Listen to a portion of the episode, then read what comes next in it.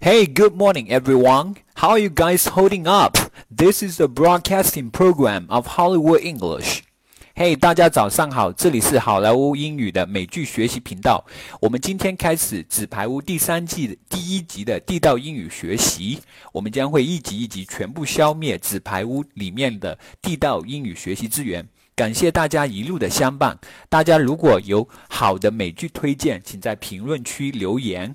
啊，现在就让我们一起来学习学习这一集美剧里面的地道英语表达法吧。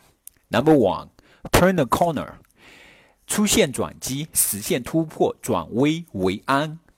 I really hope that you can turn the corner and make it eventually。我真心希望你能够克服困难，最终取得成功。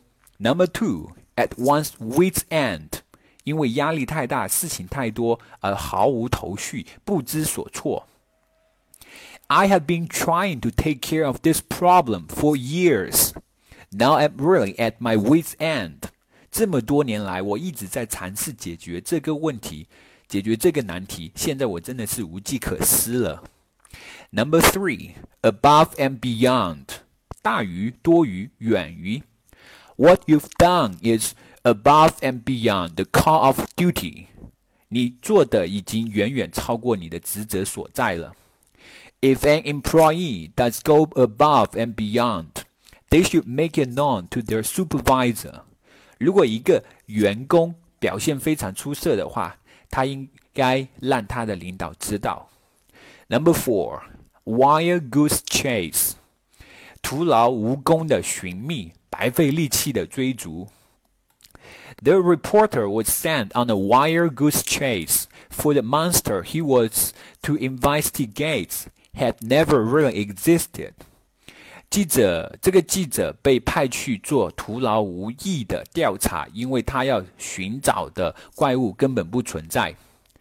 Number five, suck somebody or something dry，吸干耗尽。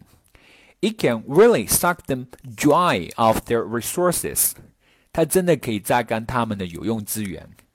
that company sucks its new programmers dry after five years and then fired them. 那间公司真的好缺德，五年来榨干了里面那些新程序员的的脑水，然后就把他们炒了。Number six, uphill battle，艰苦的战斗，苦战、恶战，一场硬仗。Life has been an uphill battle. I can't just give up。人生就是一场奋战，我不能够放弃。Number seven, hate one's guts。对某人恨之入骨，入骨，讨厌，厌恶自己。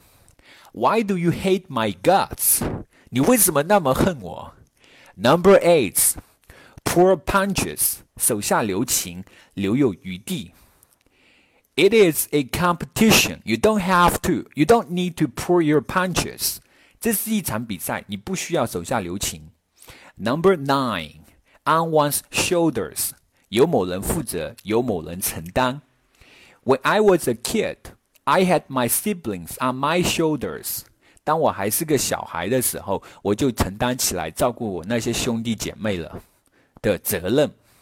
Number ten, get behind, get behind the wheels. Get behind the wheel. 驾驶本句的寓意是自己做主。I'm not gonna let you get behind the wheel unless you're sober。啊，除非你完全清醒，不然我不会让你开车的。All right, everyone, that's it for today. Don't forget to share our English materials. It is a good virtual, isn't it? Keep it up, everyone. I'll see you guys tomorrow morning.